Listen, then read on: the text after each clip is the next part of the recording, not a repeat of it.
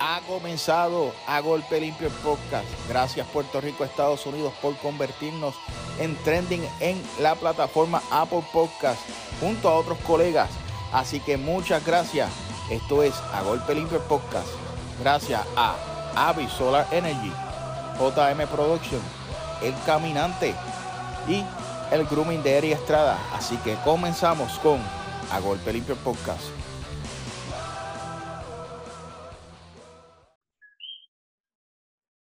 Bienvenidos, damas y caballeros, a otra edición de A Golpe Limpio Podcast. Soy Wrestling Empire, este que te habla como siempre, José Montesino.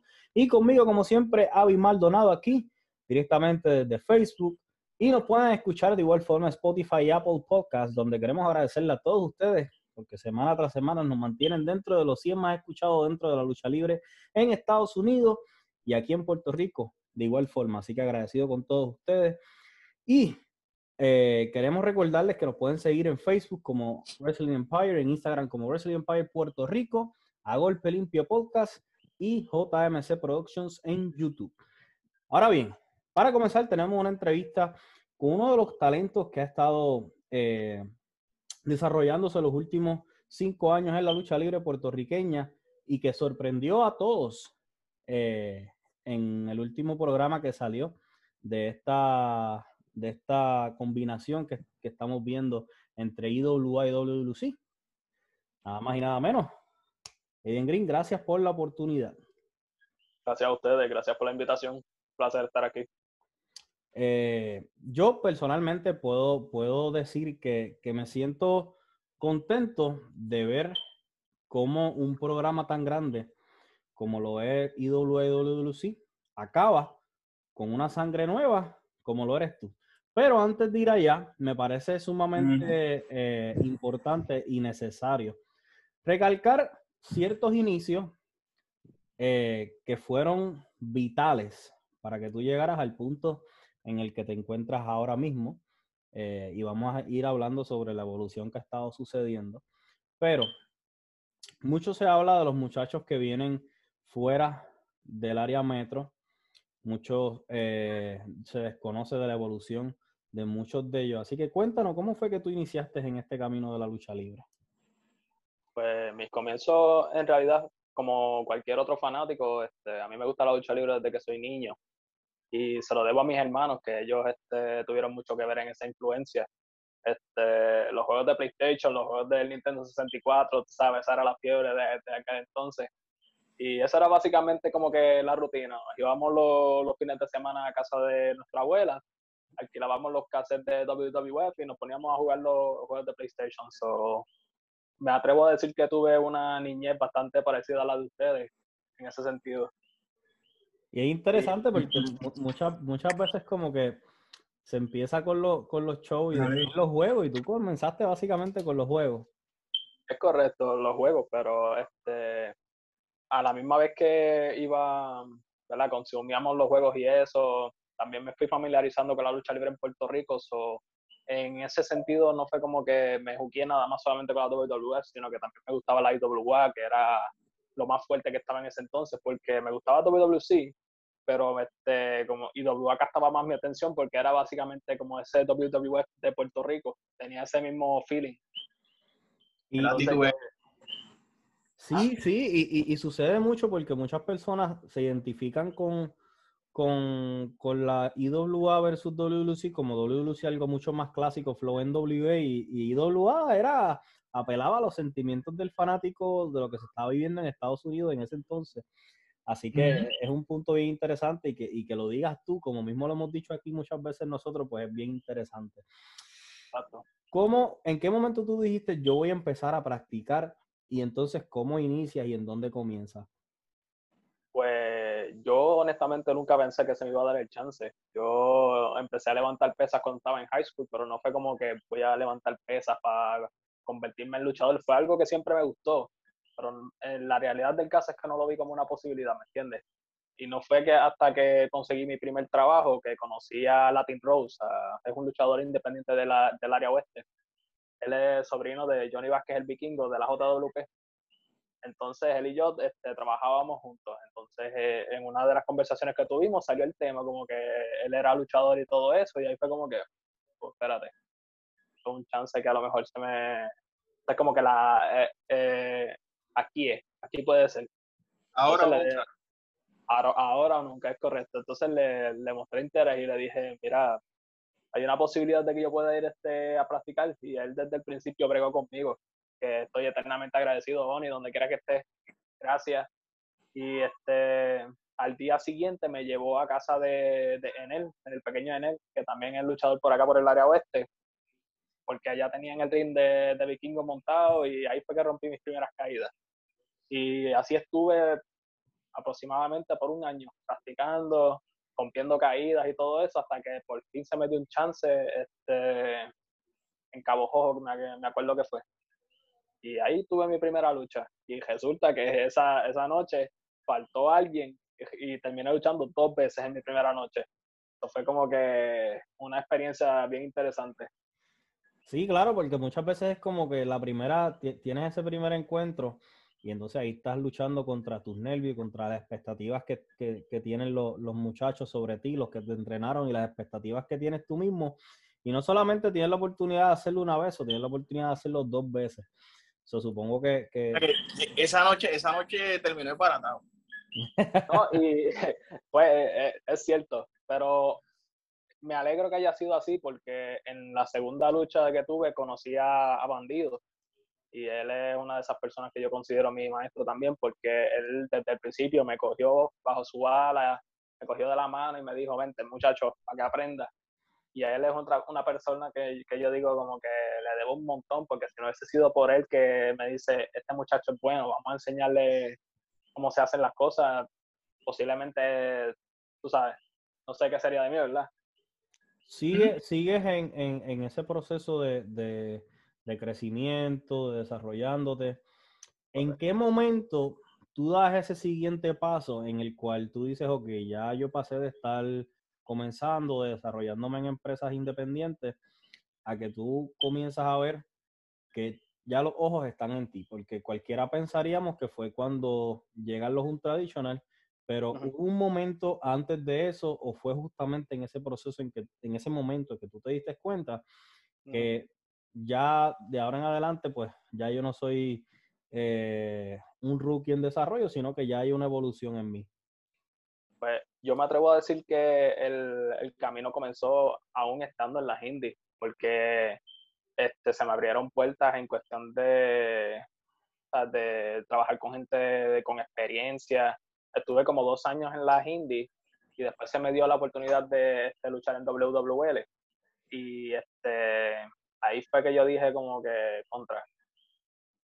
Esta es la primera experiencia en un ambiente profesional, porque en la en la indie pues uno siempre uno, uno tiene ciertas libertades, ¿me entiendes? Como que uno puede luchar este 10, 12 minutos y no te dicen nada. No, a la vez llegas a un ambiente profesional es como que necesitamos 6 minutos.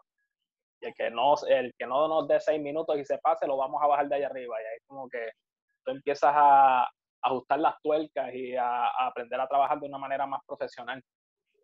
Entonces, estando en WWL, pues me, en ese proceso del huracán María y todo eso, ahí fue que estando en WWL se da, se da lo de los traditional. Y este, eso fue una oportunidad que, nos puso más ojo encima porque los veteranos estaban encima de nosotros, como que estos muchachos vienen a dañar el negocio. Y fue un, una rivalidad bien interesante y que entiendo yo que me benefició mucho en que muchas más, muchas más personas este, descubrieran quién es el vigilante, no el vigilante en aquel entonces, era este, simplemente Aiden Grimm. Pero ayudó a que más personas estuvieran este, pendientes y se dieran cuenta que, oh, este chamaquito este, dónde está luchando y ayudó mucho. Esa rivalidad eh, con, el profe, con Wizard y con la vieja escuela fue bien importante para, para los tradicional, eh, porque recuerdo muy bien que hubo, hubo una cartelera en la cual ellos barrieron el piso con ustedes, eh, les tiraron con basura, ensangrentados, y, y, fue un shock bien, bien grande dentro de las redes sociales para la fanaticada y para, y para algunos del negocio. Y ahí les dio la oportunidad a ustedes a, exponerse. A que dijeron, ok, en, en, en, estas compañías están estos talentos que contra, si se suben a, a, a, las compañías que están en primero, segundo y tercer al bate, pues pueden hacer un buen trabajo. Y eso fue lo que sucedió. Eh, terminaron, terminaron ustedes exportando, yéndose a, a, otra, a, otras compañías, las cuales... PWA, si no me equivoco, pero que era. Es, correcto, que después pasó a hacer la...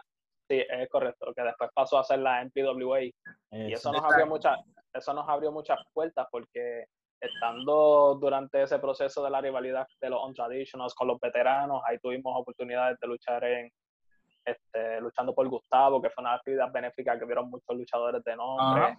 Estuve en uno de estos shows de Hugo Sabinovich, este, no me acuerdo el nombre, pero ahí fue que conocimos a Hugo Sabinovich por primera vez, que se nos abrieron muchas puertas y todo, hay que decirlo, todo fue gracias a, esa rivalidad. Esa rivalidad fue un trampolín básicamente para, para muchos de los traditional, porque después de ahí hubo mucha diversificación es correcto. Entre todos. Sí, si hay algo, si hay algo que se puede destacar de los Untraditionals, fue la forma en cómo, en cómo había un, núcleo de, talentos jóvenes ah, en, un mismo lugar, pero llega el punto en que todos comenzamos a decir, ok, entendemos que los Untraditionals de aquí tiene que comenzar una evolución en cada uno de ellos. Y fue lo que sucedió y al sol de hoy estamos viendo los frutos de eso. Estamos viendo eh, la evolución de Aiden Green al vigilante. Estamos viendo eh, cómo Roxy desde el, primer, desde el primer momento continúa en una evolución constante. Estamos viendo cómo Forza de igual forma lo ha hecho. Eh, y así sucesivamente los demás integrantes lo han ido haciendo. Y no solamente ha sido una evolución en, en personajes, sino físicamente. Eh, hemos estado viendo lo que, los que te seguimos en las redes, el incremento de peso, la seriedad en lo que es el personaje, en lo que es el gimnasio. Eso ha sido algo bien importante y ha sido algo que yo tengo que dar a destacar aquí en, en, esta entrevista slash conversatorio, porque entre tú y Obi han sido específicamente de estos talentos jóvenes que comenzaron a comerse el gimnasio, y, de menos a más. Sí, yo creo que, que, hubo, y, y, obviamente no, no es por ser lambón ni nada de eso, pero hubo, hubo un, proceso de, de, dedicación y de, y de querer, ok, pues ya pasamos de esta etapa a esta, y eso yo siento que eh, dentro de los ojos de los fanáticos los pusieron ustedes en una posición mucho más seria en lo que ustedes estaban eh, anterior a eso. incluso, incluso, uno, o sea, uno de los aspectos también fue eh, la vestimenta, fue evolucionando. Exacto. Y eso fue uno de los factores también que se veía, o sea, se veía la transición y la misma seriedad de la evolución del personaje. No, claro está. Y hablando de Obi un poco, el que conoció a Obi desde que empezó, se ve este, una cosa brutal, exacto, radical, porque yo conocí a Obi cuando él era súper flaco y no voy a hablar solamente de él, porque yo cuando, cuando no alzaba pesa, cuando yo empecé a hacer ejercicio, yo pesaba 146 libras. yo era un chamaco, cuando estaba en high school, yo, yo era súper flaco. Entonces ha sido un proceso de años que me ha tomado este adquirir peso y hubo un tiempo que yo dije, no, no subo de cierto peso. Ahora estoy en 210 libras y tú sabes, es el trabajo, es el empeño, es la dedicación que tú le pongas y es las ganas de progresar porque sea como sea, por más talento que tú tengas, la lucha libre es un deporte de apariencia también. ¿Eso es así? Y para, ser, luchador tienes que parecer luchador. Eso es correcto. Porque, tienes que tener, tú puedes tener todo el talento del mundo, pero si no vendes, no va para ningún lado. Y eso ha sido algo que, que dentro de los Untraditionals, los que tuvieron la oportunidad de ver cuando los Untraditionals se separan eh, y están en diferentes compañías y luego llegan a la CWA, eh, se puede notar la diferencia en físico, en personaje, en evolución, a, lo que eran en, la NPWA y en otras compañías y en un inicio acá. Yéndonos un poco más eh, hacia adelante, más, le voy a dar la oportunidad a Avi, que ya he estado aquí, no me, no me he callado desde que empezamos. tranquilo, quieto, tranquilo, quieto. Cuéntanos, Avi. Eh, básicamente, sabemos que la riña que hubo entre los tradicional y la vieja escuela fue uno de esos momentos que, que alzó a los tradicional en general a todos. Pero, ¿cuál ha sido ese encuentro que tú has dicho? Este encuentro ha sido uno de los que nos hemos dado con todo. Aiden Green contra Noel Rodríguez, cualquiera a 15 pies de altura. Uh. Eso fue en Hardcore Weekend. Eso fue Hardcore Weekend y eso, sin que se me quede nada por dentro, eso fue un turning point en mi, en mi carrera. Porque en, todo comenzó en golpe de estado cuando este, Sabio Vega me, exacto, cuando Sabio Vega me cortó la promo de que tú eres un chota, tú eres el que has estado diciendo todo lo que está pasando aquí y te y vas a enfrentar a un luchador de verdad y, ahí, y aquí está Noel Rodríguez, un veterano de años que sabe lo que está haciendo en ese ring y pues me derrotó en golpe de estado con el palo kendo. Y ahí este Slash Venom me dice como que gracias por todo lo que estás haciendo y yo le digo como que espérate, esto no se acaba aquí. Yo quiero a, yo quiero a Noel Rodríguez con el palo kendo a 15 pies de altura. Y ahí fue esa lucha que nos llevó a Hardcore Weekend. Y de verdad esa noche me catapultó de una manera que la gente vio a Aiden Green de una manera que nunca lo habían visto nunca habían visto a Aiden Green eh, sangrando de esa manera. Eh, en ese en ese y, ver un Trujillo alto lleno total básicamente o sea ese fue otro factor que es correcto es correcto y esa lucha sacó sacó sacó lo mejor de mí y este entiendo que fue una de esas luchas que hicieron que el vigilante este ¿cómo te digo? tuviera un giro más serio. Porque Aiden Green siempre fue como que este chamaquito alegre, que le gustaba pelear, pero siempre tenía esta actitud como que positiva. Pero a la vez este me convierto en el vigilante, tomo este, este giro más serio. Pero faltaban cierto, ciertas cosas que, que necesitaban para que el personaje siguiera evolucionando. Y al incrementar y al este, complementar a Slash Peno en, en el ángulo, y Slash Venom darme su palo kendo. Eso fue esos toquecitos que hacían falta. Slash te dio la bendición, básicamente. Es correcto, para que. Pues, y eso es una responsabilidad bien grande también, porque que Slash Venom, una leyenda de la lucha libre, te diga, toma, esto es tuyo ahora. Eso es correcto. Eso para, eso para mí fue una responsabilidad bien grande, que por cierto lo tengo aquí. Este es el kendo que Slash Flanagan me dio. Eso, eso, es algo, como tú muy bien dices, más allá de ser, de ser un, privilegio o un orgullo, es una responsabilidad bien grande, pero antes de, seguir dialogando sobre, sobre la evolución y sobre el vigilante, hay un encuentro que yo tuve la oportunidad de presenciar y fue, un, y fue un momento en donde yo me di cuenta que tanto tú, Obi y Brandon Mullen tenían demasiada, demasiada, demasiado calibre dentro de un ring y que era cuestión de tiempo. Y fue allá en 100% lucha.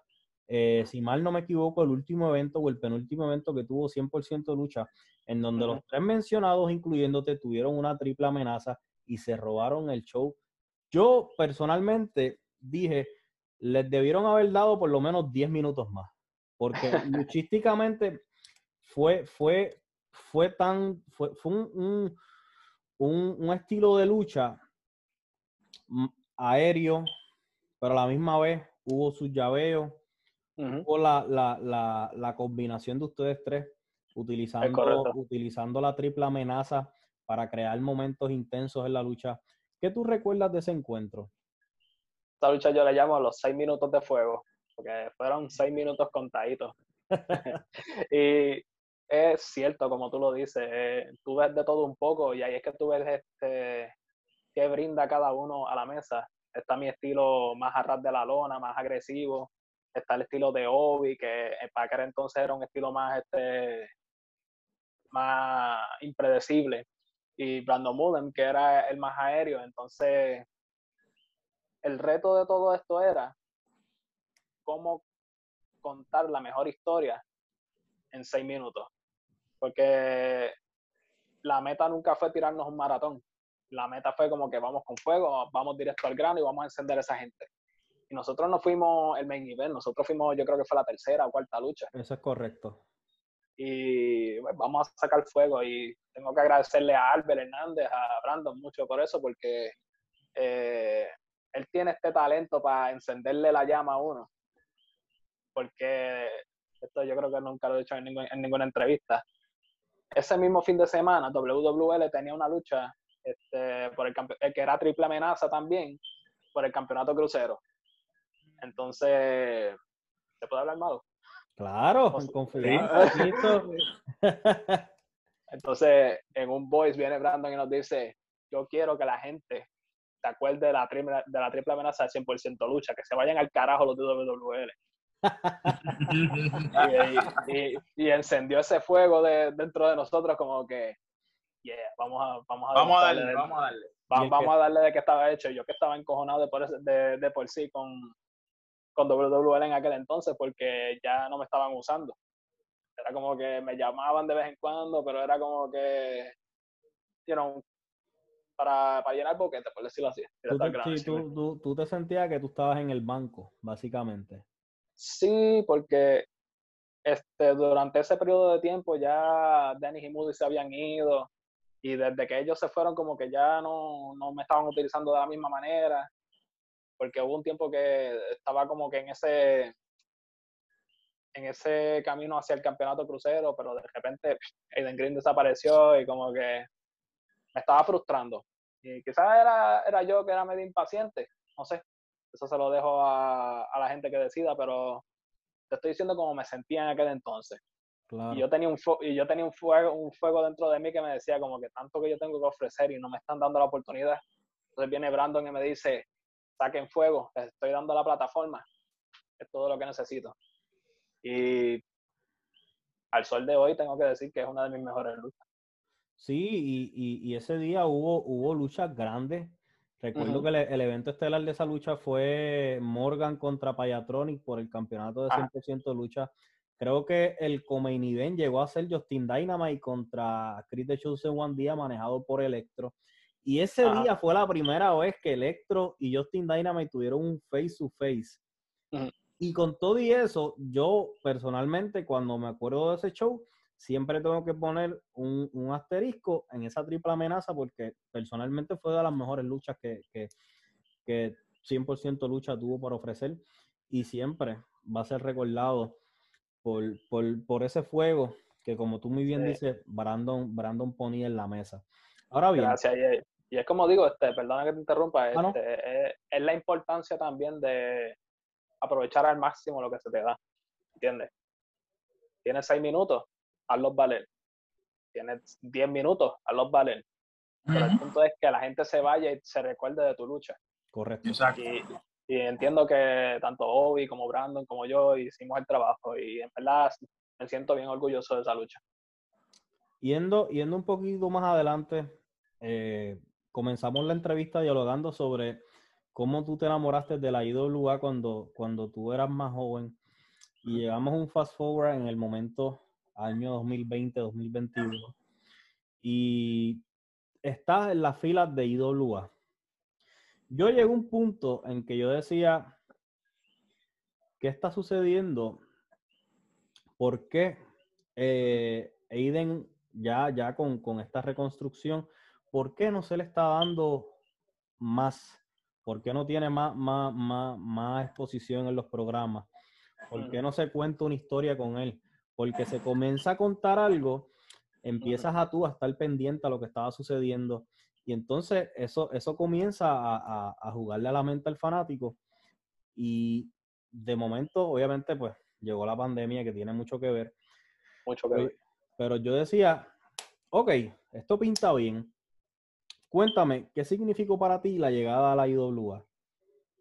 En verdad fue un sueño hecho realidad, porque como tú dijiste, eso fue la compañía que yo veía cuando era, cuando era chamaco, entonces que venga Denis Rivera y te diga, mira Aiden, eh, quieres ser parte de la, IWA, quieres trabajar con Moody y conmigo una vez más, y yo fue como que, vamos para allá, Porque una cosa es que, que tú digas como que, mira, estoy disponible. Este... Sí, que un, eh, un, una cosa es ofrecerse y otra cosa es que, que, que vayan Exacto. a... Exacto, es como que eh, estoy disponible, te dame la oportunidad de otras cosas que te llamen como que ven a trabajar con nosotros.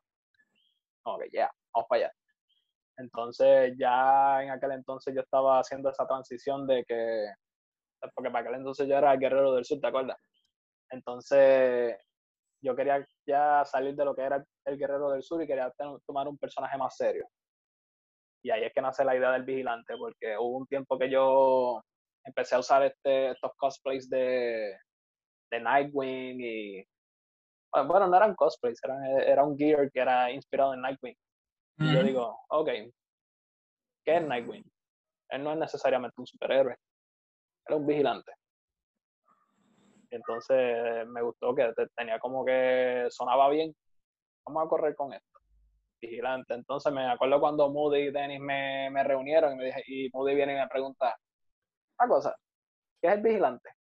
¿Qué es eso? Y yo le dije, mano, de verdad, no estoy seguro qué es todavía, pero quiero desarrollarlo porque ya quiero salir de eso que, es el guerrero del sur y viene este Moody y me dice, pues vamos a hacer esto. Y ahí empezamos a hacer el personaje que estamos haciendo ahora. Te vas a trepar en la grada, te vas a poner el hoodie, eh, vas a estar observando todo lo que están haciendo los puros machos, todo lo que está haciendo Sabio Vega, y cuando llegue el momento de soltarte, vas a botar fuego. Y así fue que comenzó. Me trepé en las gradas. La primera vez fue en, en Mario Quijote, Guaynabo. Ahí fue mm. que salió Aiden Green por primera vez y la gente me reconoció. Obviamente no sabía quién era el vigilante ni nada de eso. Empezaron a gritar, ¡El guerrero! ¡El guerrero! Y me senté en, la, en las esquinas, eh, en la grada, y me senté misteriosamente a mirar. Y me senté. Entonces, hasta que llegó como, como dos carteleras después, que viene este Dennis y me dice, tú, ven acá. Ahí yo bajé. En Dorado, pues. Eso fue en, no, no, eso no fue en Dorado. En Dorado fue el debut. Eh, eso fue en Cataño. De ahí, de ahí llevamos a la, de ahí mismo fue que arrancamos para la lucha en Dorado. Y Danny viene y me dice, te va a enfrentar a Darnasa ven tu debut.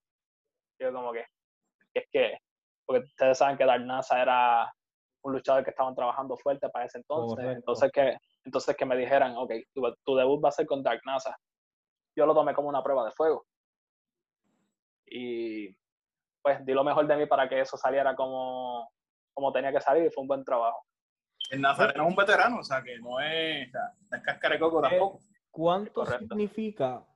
Porque las veces que hemos tenido la oportunidad de dialogar con Denny, siempre, siempre nos recalca lo, mucho que él trabajó por, los puros machos, por los traditional y mucho más.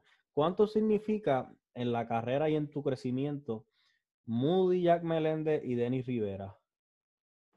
Sin ellos yo no estaría donde estoy ahora mismo sin ellos, sin Sabio, sin, Luis Santiago. Ellos desde un principio han montado, este, mostrado un interés en mí y les debo mucho. Sin ellos yo no estaría donde estoy ahora mismo y en especial Denis también que eh, ha sido como un mentor para mí. Y siempre me voy a acordar, esto fue en WWL, eh, tuvimos una triple amenaza, Payatronic, Coupe Jackson y yo para, para el campeonato crucero. Y Denis me dijo, esa fue la lucha de la noche. Y me alegro que hayan sido ustedes la lucha de la noche, porque eso le demuestra al main event, que los chamaquitos vienen con fuego, como quien dice, para que no se duerman los del main event, porque los chamaquitos vienen a comerse la cartelera también. Y significó mucho para mí que él este reconociera eso, como que, wow, Denis Rivera me acaba de decir que yo tuve la, la lucha de la noche, eso para mí fue bien grande. Entonces, más adelante, de que me dé la, oportunidad de luchar en IWA, ¿verdad? Fue algo que significó mucho y me abrió muchas puertas. Yendo, yendo ya, ¿verdad? Para, para ir a, la, a, la, a las últimas. Cierra el programa de WWC slash IWA de una forma eh, mm, bien interesante. Creo que impactó mucho creo que llamó mucho la atención ¿Por qué? Porque personalmente mucha gente ha dicho que, se, que se, se han dormido en las pajas eh, todo lo que estaba sucediendo, que se podía sacar mucho fuego y mucha chispa. Y el final en el que tú llegas al 24 y entras, y entras al ring de, de WWC. El WWC. Como el vigilante, con el palo de Kendo, y señalas al stage, fuese despertar para que los fanáticos dijeran, ok, todavía hay algo aquí. ¿Qué va a pasar de ahora en adelante? primero que todo, me alegra personalmente que seas tú. ¿Por qué? Porque como muy bien mencioné al principio, había mucho para hacer, había mucha tela para cortar. Sabemos que Dennis y Moody parten de la IWA. Eh, pero de igual forma, pareciera ser que esto no es, eh, esto no es el fin. Y el que no mm. haya visto, pues vaya a, a las plataformas de WLC y WA para, ver, para que vean ese final cuéntanos, eh, sé que no nos puedes decir qué significa esto, pero ¿qué significa para ti estar en esa posición? Esta es la oportunidad de, demostrar todo aquello que no pude demostrar durante la pandemia. Esta es como que la verdadera prueba de fuego. Y vengo enfocado vengo a pelear y vengo a demostrar que soy uno de los luchadores más completos de esta generación. Porque durante mucho tiempo lo, lo, tengo dentro de mí, que tengo mucho más que ofrecer. Quizás en algún momento no se me dio la oportunidad que, que pude haber tenido, pero ahora que la tengo, la voy a aprovechar al máximo. El vigilante se convirtió básicamente en el emisario de IWA. Fue el primer luchador en pisar, sacando a Sabio. Fue el primer luchador de roster en pisar terreno de WWC. Es correcto. Primero en romper la barrera. Eso, y ahí estamos. Ahí Tan pronto Aiden Green toca, el roster de IWA se activó. Vimos en unas redes sociales a Mr. Big gritando guerra. Esto creó eh, un mal de emociones entre tanto roster como específicamente los fanáticos. Este es el preámbulo hacia una guerra que todos quieren ver. La gran y mejor que quitarla. La gran amenaza. La gran amenaza. Es solamente cuestión de tiempo. Bueno, Aiden, agradecido, ¿verdad? Por, por, por, este tiempo, este ratito y esta oportunidad. Y estamos seguros que no va a ser la primera ni la última vez que te vamos a tener aquí. Eh, así que te auguramos un, un, futuro que dentro de la oscuridad de ser el vigilante, luce con, con, con, con mucho futuro y mucho, mucha luz. Así que, esta, que esto no, no, no sea, no sea eh, la, la, una, una, una parte ya, que esto sea la oportunidad, como tú muy bien explicaste al principio, de explotar todo eso y, de, que, y de que la amenaza se convierta en una amenaza real y letal. Amenaza letal. Es correcto, la gran amenaza. Y en verdad, gracias a ustedes por tenerme aquí y que, que sea el comienzo de un largo camino, porque falta mucho por recoger, falta mucho por aprender, porque aquí se aprende todos los días. Y nada, espero que me acompañen en el camino porque vengo con hambre y quiero, quiero demostrarle que está hecho el vigilante. Y eso es todo por este episodio de A Golpe Limpio Podcast. Como muy bien mencioné al principio, nos pueden escuchar Apple Podcasts, Spotify, Anchor y en todas sus plataformas de, de podcast. Y nos pueden ver en Facebook, Wrestling Empire Puerto Rico. Pronto también nos, nos van a estar viendo las ediciones en JMC Productions de igual forma en YouTube. Así que gracias a ustedes por acompañarnos en esta edición. Este fue José Montesino, conmigo como siempre, Avi Maldonado y será hasta la próxima semana. Eso es así.